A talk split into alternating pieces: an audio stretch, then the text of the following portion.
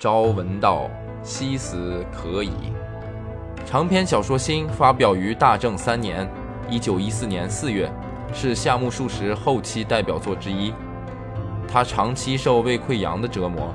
明治四十三年（一九一零年），在伊豆半岛的修善寺疗养期间，病情再度急转直下，引起胃痉挛，大量吐血不止。陷入不省人事的三十分钟死亡状态。经历了这场在死亡线上苦苦挣扎的体验，他一改原先排写式、游戏式的创作风格，从正面探求人生，着重人物的心理描写和分析，把笔锋直接转向剖析明治时代知识分子中利己主义者可恶、可悲、可叹的孤独内心世界。该作由文道书社冰凌演播。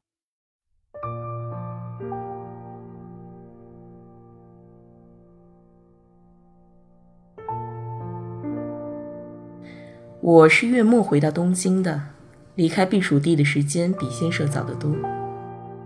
向先生告别的时候，我问他：“今后可以常去府上拜访吗？”先生只是简单的答道：“行啊，来吧。”那时我自认为和先生已相当熟识，先生会说些更热情的话，所以这让人失望的回答多少伤了我的自信心。先生常常做出这类让我失望的事，他似乎有所察觉，又好像全然不知。我一再重复着这种轻微的失望，却没有因此而离开先生。相反，每当我感到不安时，就更想接近先生。我想，只要我继续去了解先生，终有一天，我所期待的东西会完满的出现在我眼前的。虽说我很年轻。但我并不愿为所有的人这样热血沸腾。不知为什么，我只对先生一人产生了这种心情。直到先生已经去世的今天，我才明白，先生从一开始就没有讨厌我。他偶尔对我表现出的看似冷淡的寒暄和举动，并不是想疏远我的不快表现，而是内心有着创伤的先生。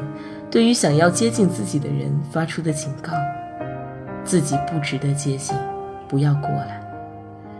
拒绝别人亲近的先生，似乎在轻视别人之前，早已轻视了自己。我当然是打算回到东京就去拜访先生的，因为离开学足有两周的时间，我便想着开学前去看看先生。可是回来之后，过了两三天。在镰仓时的那种心情就渐渐淡了下来，加之大城市五光十色的氛围，与伴随记忆恢复时的强烈刺激一道，深深地侵染了我的心。每当看到走在街上的学生们的面孔，我便感受到对于新学年的希望与紧张。我一时忘记了先生。开学后大约过了一个月，我的心情又松懈了下来，开始一脸欲求不满的在大街上转悠，想要得到什么似的环顾自己的房间。我的脑海里再一次浮现出先生的面庞，于是我又想去看望先生了。第一次去拜访先生时，他不在家；第二次去，我记得是第二周的星期天。那天晴空万里，是个宜人的好天气。时之先生又不在家。在镰仓时，曾听先生亲口说过，无论什么时候，他大抵都在家。更何况他还说过讨厌外出。可是我来了两次，两次都不得见。想起那番话，心里涌出一股莫名的不满。我并没有马上离开，而是看着女佣的脸。犹豫不决地站在门口，这位女佣还记得我上次递过名片，便让我先等一下，自己又进了屋。于是，一位夫人模样的女人出来了，是一位很漂亮的太太。夫人很客气地告诉我先生的去处，她说：“先生有个习惯，每月的这一天都要去杂司谷墓地祭奠一位逝者，他刚刚出去了。”大概有十来分钟的时间。夫人满脸歉意地对我说：“我点点头就离开了。”我朝着热闹的街市方向走了没多远，突然想到，不妨我也顺便到杂司谷去散散步，说不定会遇到先生呢。出于这样的想法，我马上转身往回走。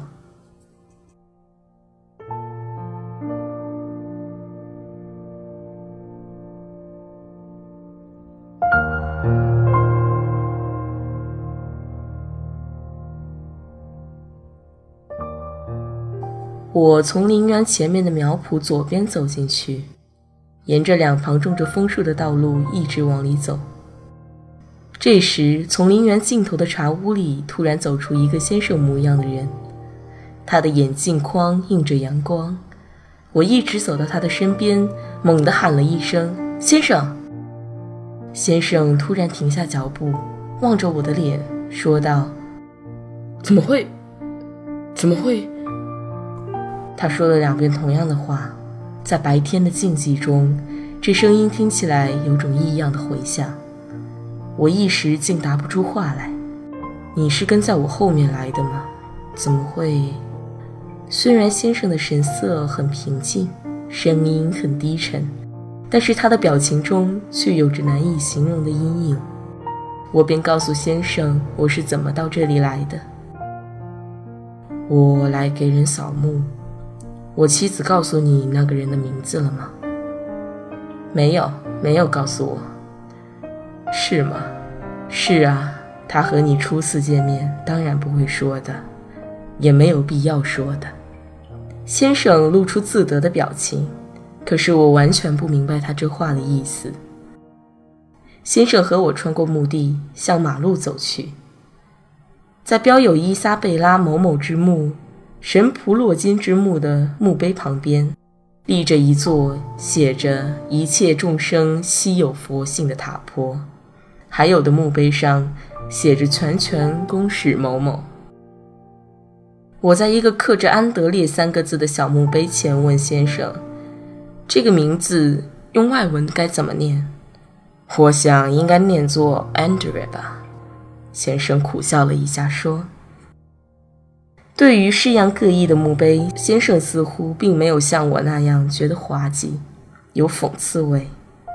我指着圆形的墓石或细长的花岗石墓碑，不停地说这说那。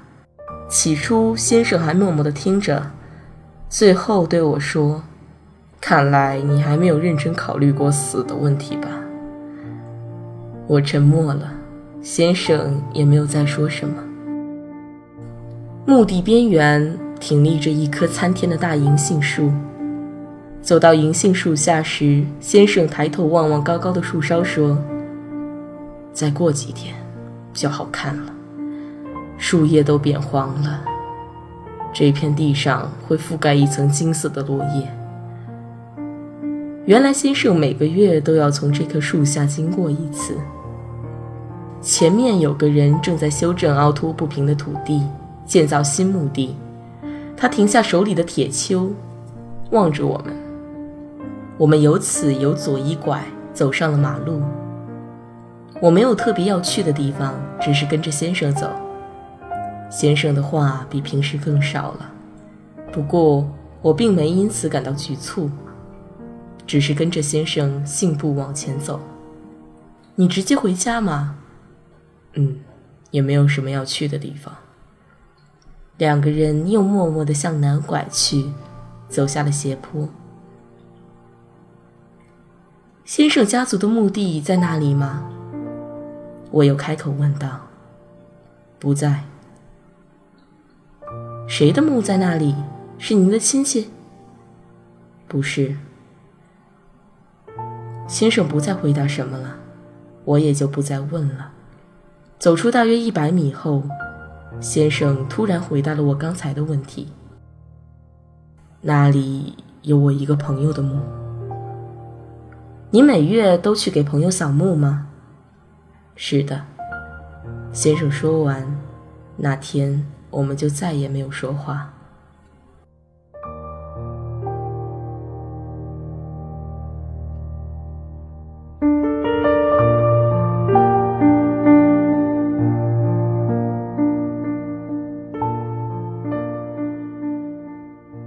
后来我便常常去看望先生，每次去先生都在家。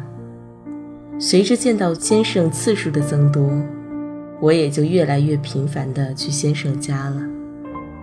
可是先生对我的态度，无论是最初的寒暄，还是深交以后，都没有太大变化。先生总是很沉静，有时沉静的过头，而显得有些孤寂。一开始我就发现先生有着让人难以接近的怪异之处，可是越是这样，我就越想要接近先生。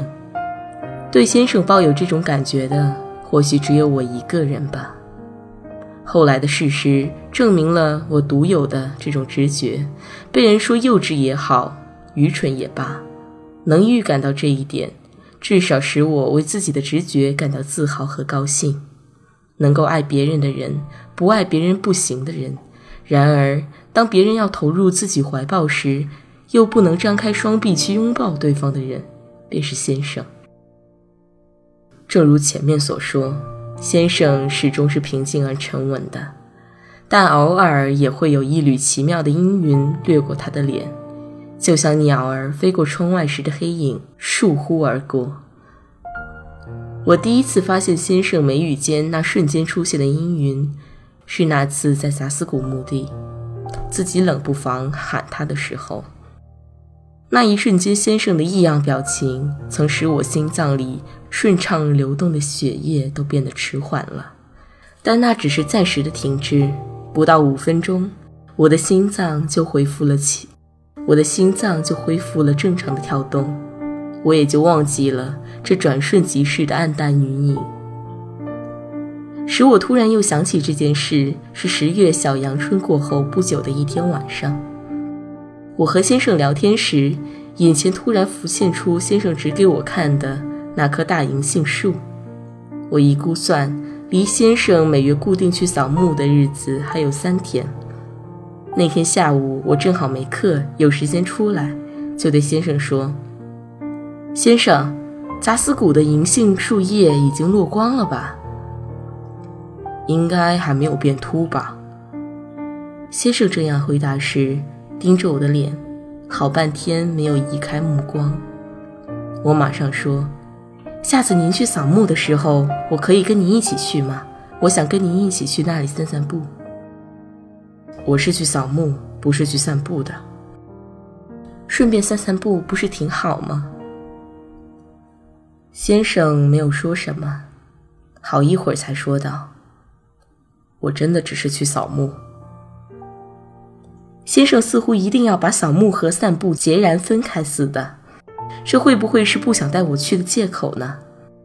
我觉得那时的先生简直像个孩子似的，不可理喻，所以就更想去了。好吧，扫墓也行，请带我一起去吧，我也去扫扫墓。我觉得区分扫墓和散步是毫无意义的。这时，先生眉宇间忽然一暗，眼中也露出异样的光，那仿佛是为难、厌恶、恐惧都无法表达的略带不安的神情。突然间，我清晰地回想起在杂司谷喊先生时的情景，这两次的表情完全相同。先生说。由于不能对你说明的某种原因，我不想和别人一起去那儿扫墓，连妻子都没有跟我去过呢。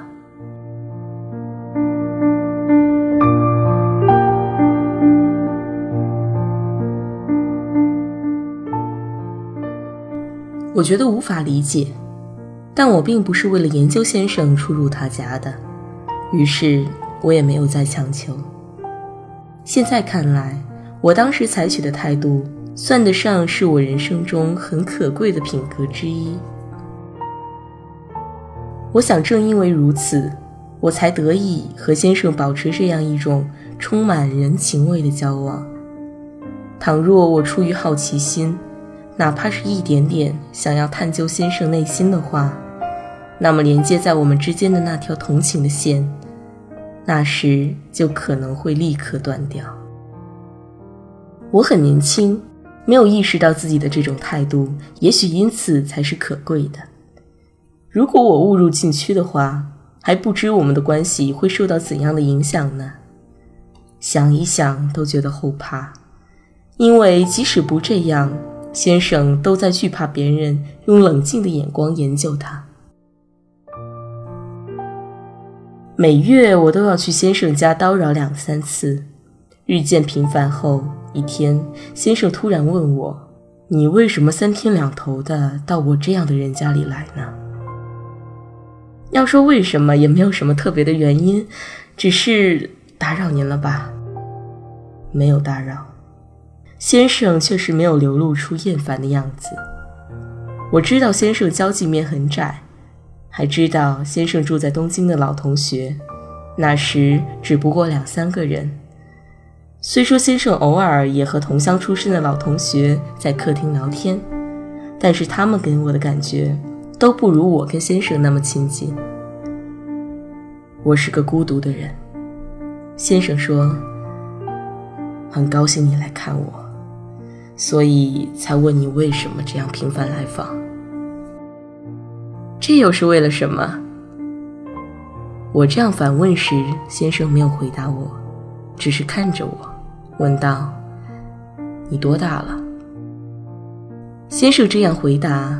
令我茫然不解，不过那时我并没有追究到底就回去了，而且不到四天的功夫，我又去看望先生了。先生一进客厅就笑着说道：“又来了，哎，又来了。”说着，我自己也笑了。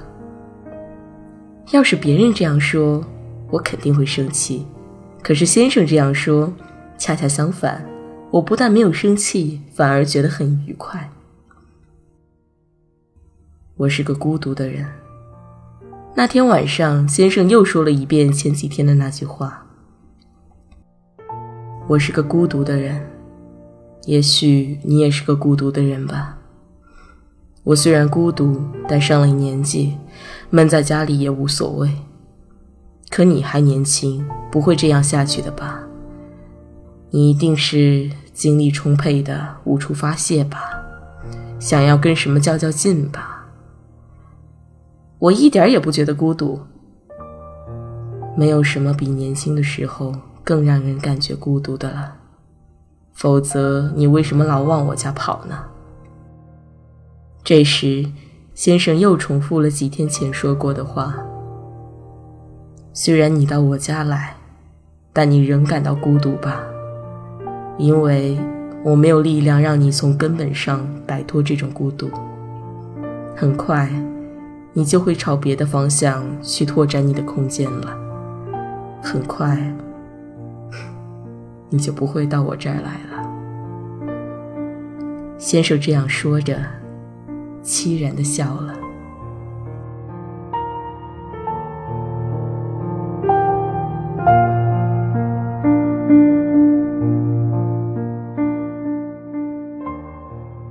文道书社出品，感谢您的收听。